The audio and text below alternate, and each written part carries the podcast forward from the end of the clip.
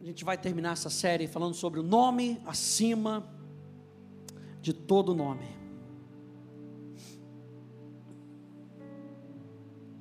E a gente tem visto que o nome de Jesus está acima de todo nome, de toda enfermidade, de toda dor, de toda crise, de toda falta. O nome de Jesus está acima.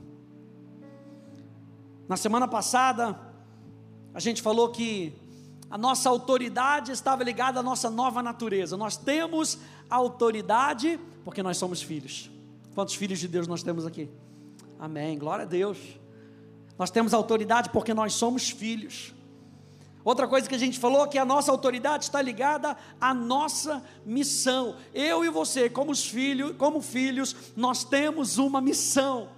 E Deus nos dá autoridade para cumprir essa missão. E a última coisa que a gente falou é que a nossa autoridade está ligada à nossa fé. Nós vamos precisar exercer fé onde nós estivermos. Nós vamos precisar exercer fé naquilo que Deus fala para a gente viver, para que a gente possa experimentar. Eu e você podemos usar o nome de Jesus para que a gente possa exercer a autoridade que nós temos. Colossenses capítulo 3 vai nos dizer mais um ponto sobre a nossa autoridade. Colossenses capítulo 3, no verso 16.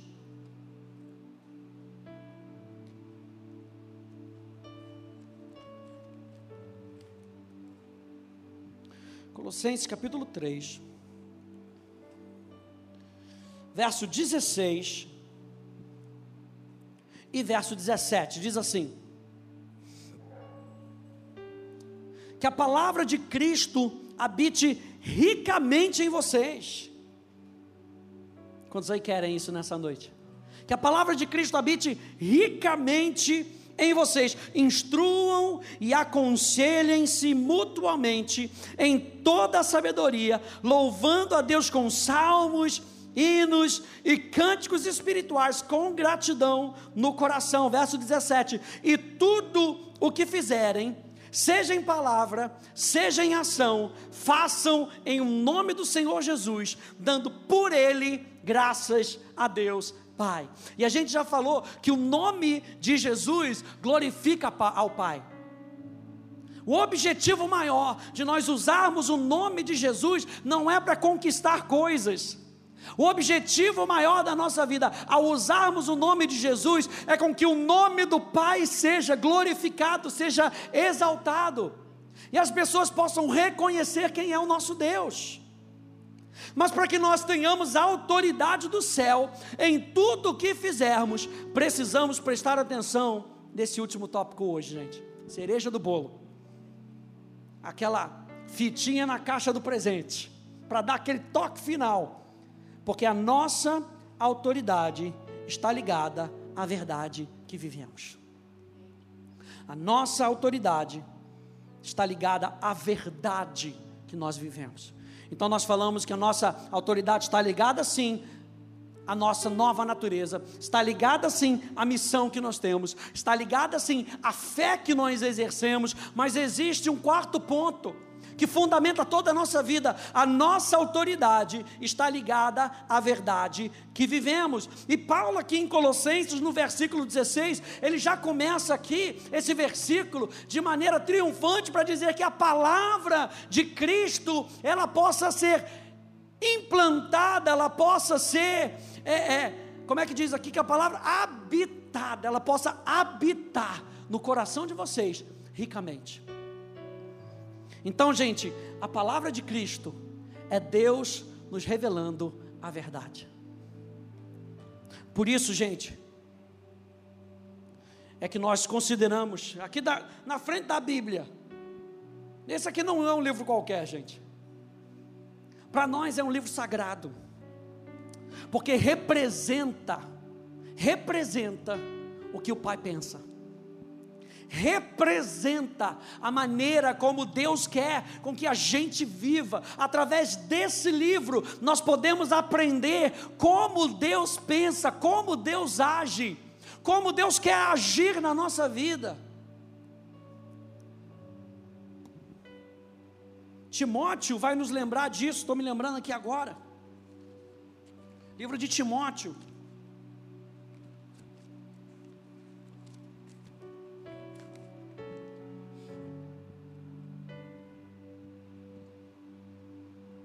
Segunda Timóteo, capítulo 3,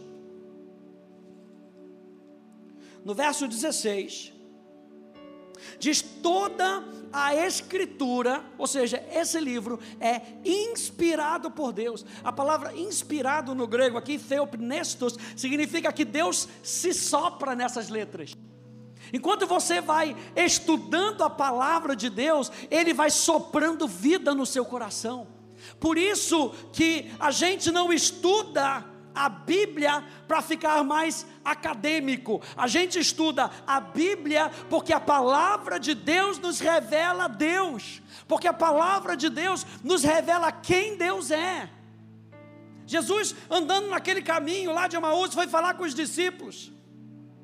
E ele começou a falar com os discípulos e começou a citar os salmos, começou a citar os profetas. E o coração daqueles homens começou a arder. Mas não começou a arder por causa da letra, não começou a arder por causa dos versículos que Jesus sabia de cor, não, começou a arder porque vida estava fluindo através de Jesus. Jesus chega ali para os fariseus e fala: Olha, vocês julgam que na, na, no livro, João capítulo 5, verso 39, vocês julgam que no livro vocês têm vida, e vocês fazem muito bem, vocês estão falando bem. Só que vocês não vêm a mim, versículo 40, para terem vida. Então a escritura, ela tem que nos levar para o colo do Pai, como a gente cantou aqui hoje. As escrituras, ela tem que nos levar para nós experimentarmos Deus. E aqui, 2 Timóteo, capítulo 3, verso 16, vai nos lembrar isso.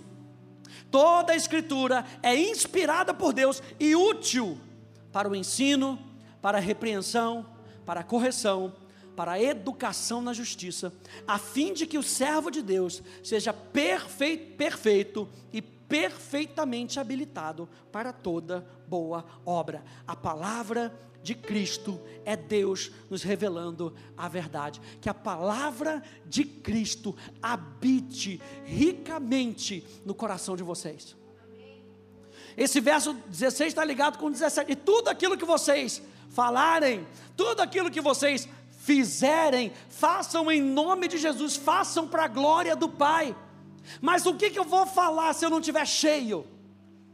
Então o apóstolo Paulo está lembrando, gente, quando vocês estiverem cheios da verdade, vocês vão falar a verdade, vocês vão viver a verdade, e quando nós vivemos a verdade, eu tenho autoridade para usar o nome de Jesus, e isso vai glorificar ao Pai.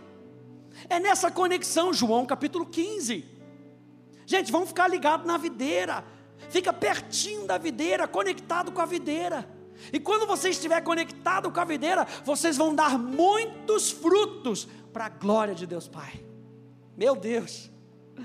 Aleluia. Olha só João capítulo 18. Vai lá comigo. João capítulo 18. Achei que eu ia pregar rapidinho. Glória a Deus. Aleluia. João capítulo 18. A palavra de Cristo é Deus nos revelando a verdade. E Jesus está aqui diante de Pilatos, em João capítulo 18, a partir do verso 36 até o verso 38. Diz assim: Jesus respondeu: O meu reino não é desse mundo. Aliás, a Poli pregou sobre o reino de Deus no domingo. Vale a pena dar uma olhada de novo, vale a pena ver de novo, aleluia. Jesus respondeu: O meu reino não é deste mundo. A minha vontade, o meu pensamento, o meu governo, a minha forma de governar não é desse mundo. Se o meu reino fosse desse mundo, os meus ministros se empenhariam por mim, para que eu não fosse entregue aos judeus mas agora o meu reino não é daqui. Pilatos perguntou: então você é rei? Jesus respondeu: o Senhor está dizendo que eu sou rei. Eu para isso nasci e para isso vim ao mundo, a fim de dar testemunho da verdade. Todo aquele que é da verdade ouve a minha voz. Então Pilatos perguntou: o que que é a verdade? Porque hoje a verdade é muito subjetiva. Aliás, na próxima série que a gente fizer aqui na quarta-feira, vamos começar em julho, eu vou falar algumas coisas, gente, importantíssimas sobre a igreja. Tema da série Igreja, o poder do nós. Então já fica, já fica esperando aí. Porque, gente, hoje está todo mundo querendo fazer o que quiser e querendo que a igreja se enquadre no seu modo de pensar. E Jesus falou: Eu não vim com o meu modo de pensar, eu vim dar testemunho da verdade, eu vim para um reino que é do Pai. De uma forma bíblica, vamos definir o que, que é a verdade para que isso entre no nosso coração. Se alguém te perguntar aí fora o que, que é a verdade, o que, que é a verdade? A verdade é tudo o que é consistente com a mente, a vontade, o caráter e a glória de Deus. A verdade é tudo o que é consistente com a mente, a vontade, o caráter, a glória de Deus. Então, quando Jesus falou, eu vim para dar testemunho da verdade, Jesus estava dizendo, eu vim para dar testemunho daquilo que está na mente do Pai, daquilo que é a vontade do Pai. Eu vim dar testemunho do caráter do Pai. Tanto que Filipe chega para ele e fala: Jesus, mostra-nos o Pai. E Jesus vira para Felipe e fala: Felipe, eu estou contigo há tanto tempo. Será que já não é evidente que a verdade está fluindo através de mim, para que você possa já conhecer como o Pai pensa, como o Pai fala, a vontade, a mente, o caráter? Pede pelo menos, pensa pelo menos, vê pelo menos através das minhas atitudes, através da glória que eu dou para o Pai. Então, gente, a verdade não é subjetiva. A verdade não é uma construção cultural consensual. A verdade não é um conceito inválido, ultrapassado, irrelevante. A verdade é a autoexpressão de Deus. Definição simples. O que é a verdade? A verdade é a autoexpressão de Deus. Por isso, Jesus era cheio de graça e de verdade, porque ele era a imagem expressa de todo o ser de Deus. A verdade é, portanto, teológica, porque revela quem Deus é. Isso eu acho interessante. Lendo o livro de Teologia Sistemática, no prefácio, o livro dizia assim, para resumir, ele dizia assim: toda teologia que nós fizemos, e a teologia é o estudo acerca de Deus. Então, toda vez que nós estamos estudando a Bíblia, de uma certa forma, nós estamos estudando um pouco de teologia, nós estamos estudando acerca da pessoa de Deus. Só que a teologia, diz esse, esse teólogo, deve nos aproximar de Deus.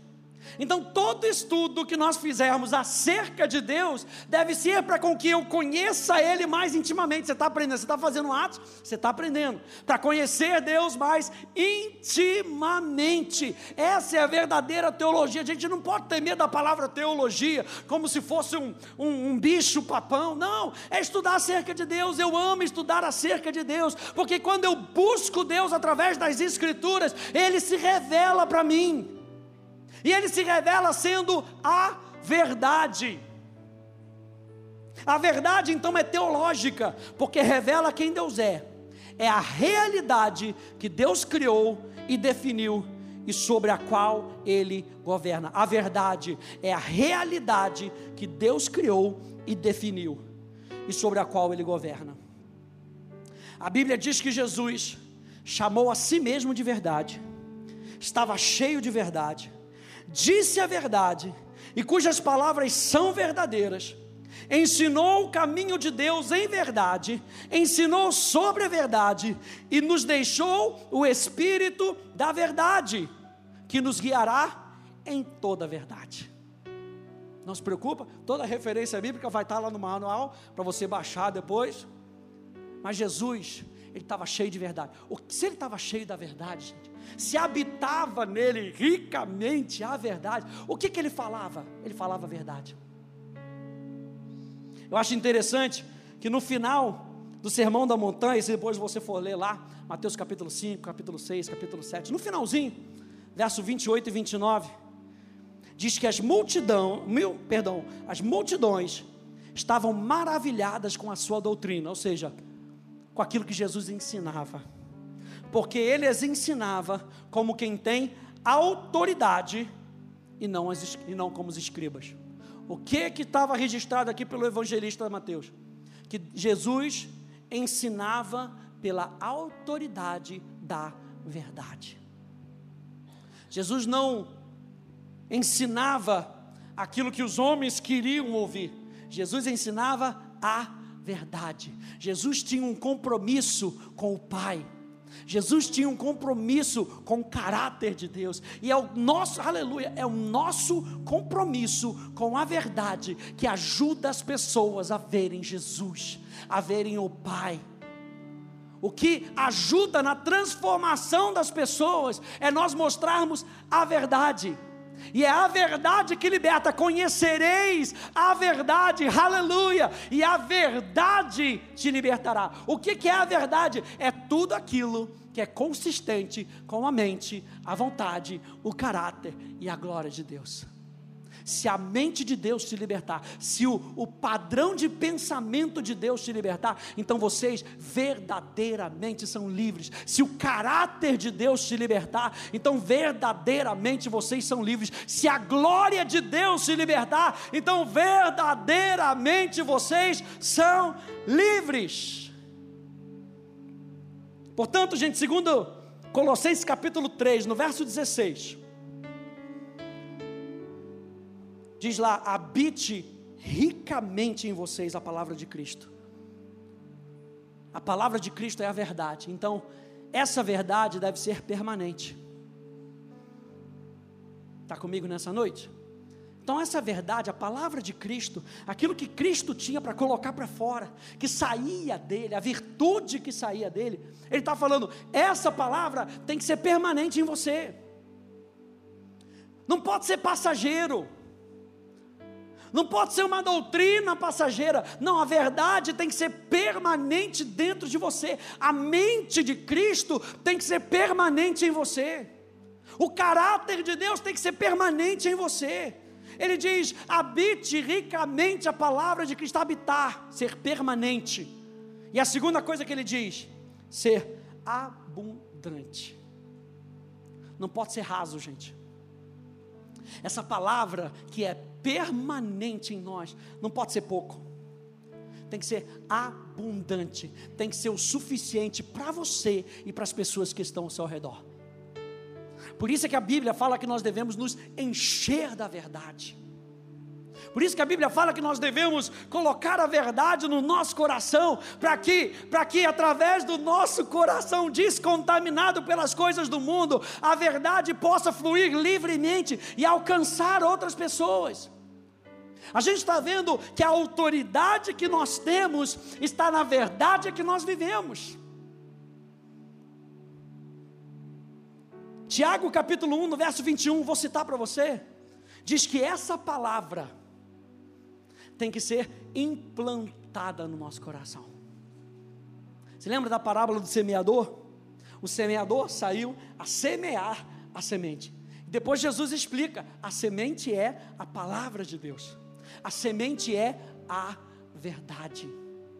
Jesus orando em João capítulo 17 diz: santifica-os na tua palavra, a tua palavra é a verdade. A tua palavra mostra a mente de Deus. A tua palavra mostra a sua vontade. A tua palavra mostra o seu caráter. Então o apóstolo Tiago está mostrando para a gente, essa palavra tem que é permanente no nosso coração, foi implantada. Sabe o que é implantar? Fala de plantar algo que vai criar raízes. O que, que a gente está fazendo, gente? A gente vem num encontro como esse para ouvir a verdade, ouvir a verdade, para que ela crie raízes no nosso coração.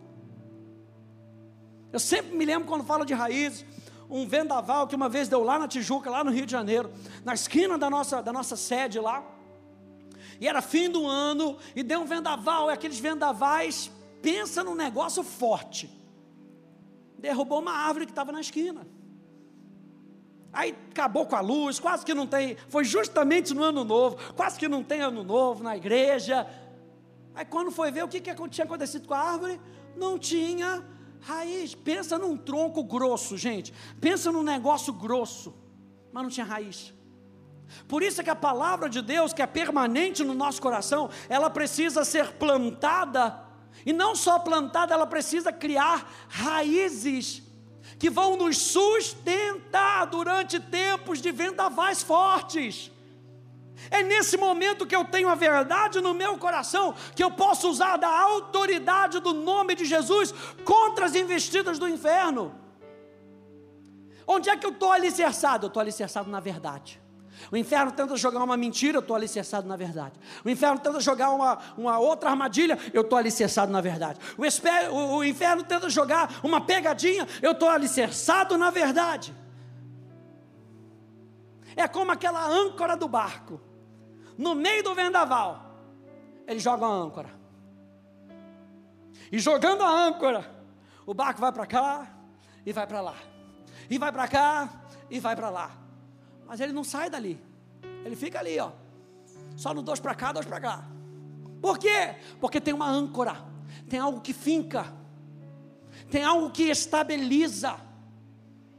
A verdade precisa ser semeada, mas também precisa de um ambiente próprio para criar raízes e crescer.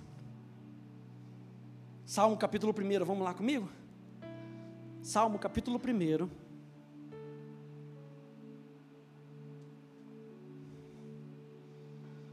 Aleluia. A verdade é tudo o que é consistente com a mente, a vontade, o caráter e a glória de Deus. Salmo capítulo 1, verso 2 e verso 3. Ele está falando daquele homem que não anda segundo o conselho dos ímpios, que não se detém no caminho dos pecadores não se assenta na roda dos escarnecedores. Verso 2: Pelo contrário, o seu prazer está onde? Na lei do Senhor. O seu prazer está na palavra de Deus. O seu prazer está na verdade. E nessa verdade, o que, que ele faz? Ele vai deixando criar raízes. Ele medita de dia e de noite. Quando você está meditando na palavra, sabe o que você está fazendo? Você está criando raízes neurologicamente, você vê aquelas sinapses, e aquelas sinapses são como árvores, e quando você vai pensando, cada vez mais que você vai pensando, essas sinapses vão criando o quê? Galhos, galinhos, e você vai vendo lá, você tira uma foto, você procura aí na internet, você vai ver uma memória que ela é rápida de ser acessada, é porque ela, é, ela consegue pegar várias avenidas, e ela consegue chegar rápido. O que Jesus está falando é medita. Medita, medita, encha o seu coração. Mas quando você estiver enchendo o seu coração, sabe que o seu corpo está se ajustando para que você possa não somente guardar no coração, mas você vai guardar na sua memória. E na hora de precisar aquela palavra, aquela palavra vem do Espírito e a sua mente não está jogando contra. Vem do seu espírito, e naquele momento vem aquele versículo que você está precisando. Você talvez não tenha criado a sinapse para o endereço do versículo, mas tem algo dentro do seu espírito que lembra que o Senhor é o meu pastor e nada me faltará. Não é um versículo que a gente cita, é uma verdade que está implantada no meu coração. Eu nunca vi o justo desamparado ser, nem a sua descendência mendigar o pão. Isso está tatuado no meu espírito. A verdade tem que estar tatuada no seu espírito. E não tem laser que tira isso de você. O seu prazer está na lei do Senhor, está na verdade. E na sua lei medita de dia e de noite. Verso 3: Ele é como árvore plantada junto à corrente de águas, que no devido tempo dá o seu fruto e cuja folhagem não murcha. E tudo o que ele faz será bem sucedido. E aí, enquanto eu estava meditando, eu me perguntei: por que tudo, tudo, tudo, tudo o que ele faz será bem sucedido. Porque tudo o que ele faz está permeado pela verdade. A palavra verdade, no, no hebraico, a palavra é met, tem o sentido de fidelidade. Algo forte, algo firme. No grego, aletheia tem sentido de realidade. Por que, que tudo o que esse homem faz é bem sucedido? Porque dentro dele a verdade é tão firme que o inferno não consegue enganar esse homem. Olha só o que diz Tiago, capítulo 1, verso 21 até o 25 diz: Portanto, deixando toda impureza, e acúmulo de maldade, acolham com mansidão a palavra implantada em vocês. Não rejeitem a palavra dentro de vocês. O apóstolo Tiago já estava falando de uma palavra implantada, mas não somente uma palavra implantada, ela precisa ser acolhida. Eu preciso ter prazer e acolher, gente. Fala de colocar para perto, sabe? Isso gera prazer no nosso coração. Esse prazer que o salmista está experimentando aqui no Salmo 1 é porque o salmista acolheu a palavra. E mansidão, ali a palavra mansidão tem sentido de ser ensinável. Vamos ser ensinados pela verdade. A verdade não é o que eu quero ouvir, a verdade não é o que eu acho a verdade é tudo aquilo que é consistente com a mente de Deus, com o caráter de Deus. Então acolha com mansidão a verdade que foi implantada em vocês, a qual é poderosa para salvá-los. Sejam praticantes da palavra. Olha o salmo primeiro aí. Tudo que ele faz será bem sucedido. Então, no salmo primeiro, ele tem prazer ele medita, ele acolhe, ele abraça a verdade. Então tudo que ele faz é bem sucedido. Aqui em Tiago, ele com mansidão acolhe a palavra implantada. E aí ele continua dizendo: então sejam praticantes da palavra. E não somente ouvintes, enganando a vocês mesmos.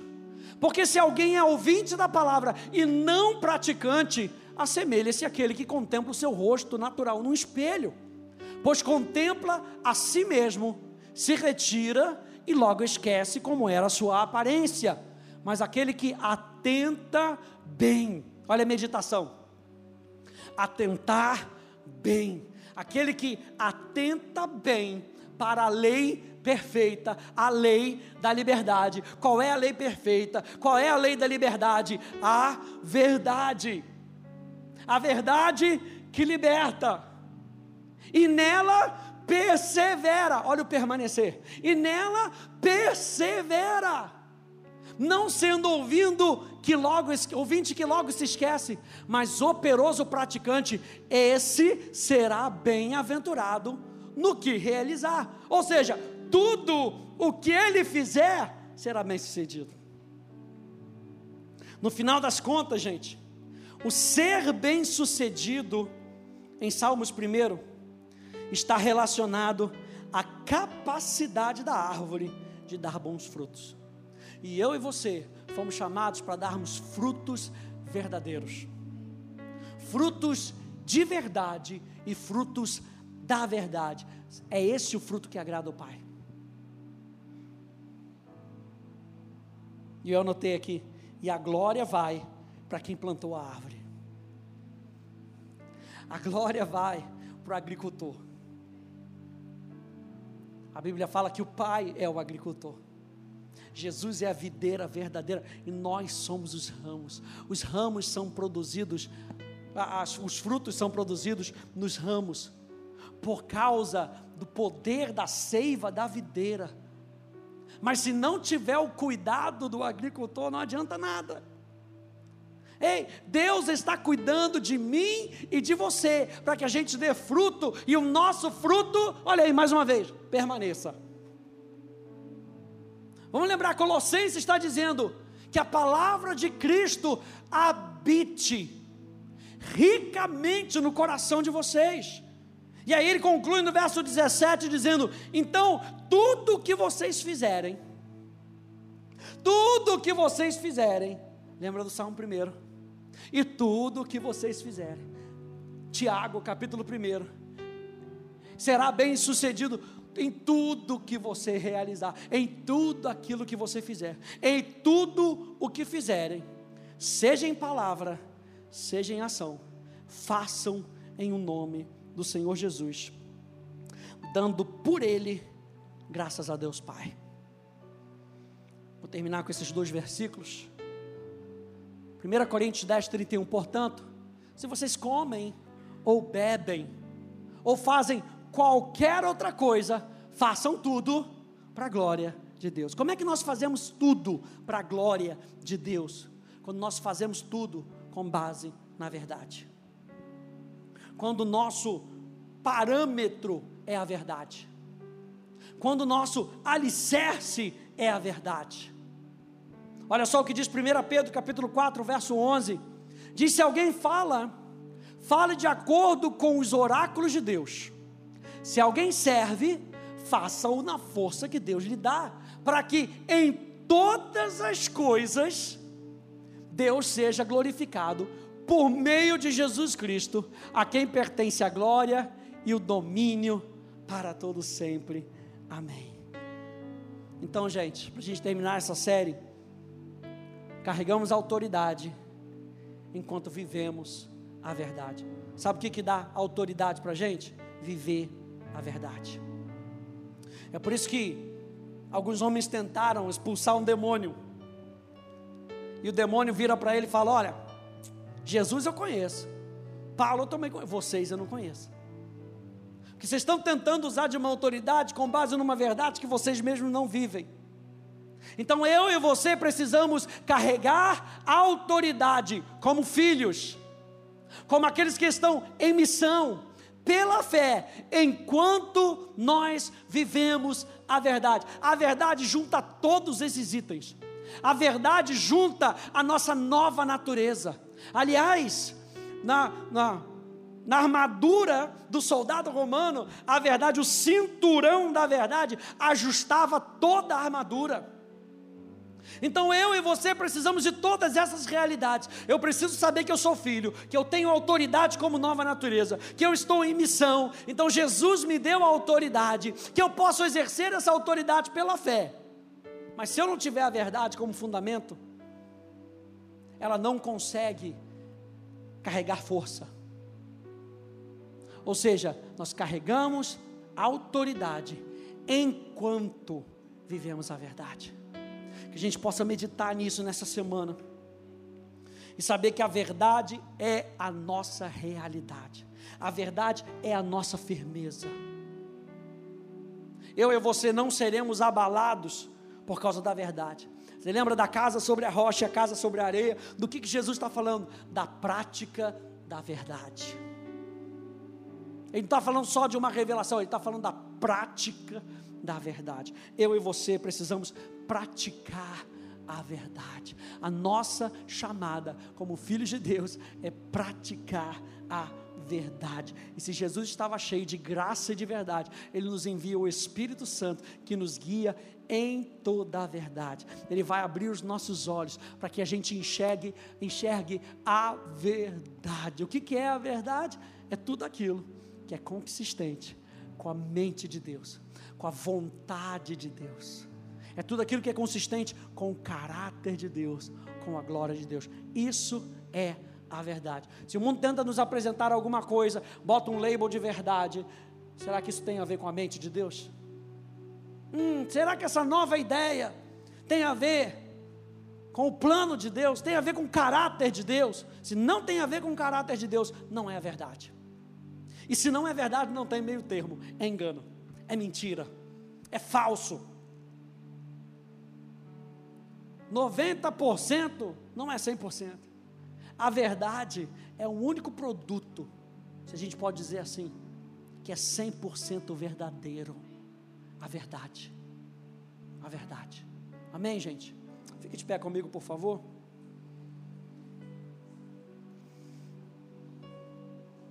Não deixe o inferno enganar vocês, não, gente. Não deixe o inferno enganar vocês. A palavra de Deus é a verdade. Onde é que a gente encontra a verdade?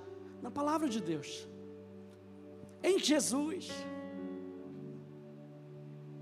E quanto mais a gente conhece a verdade, menos nós somos enganados.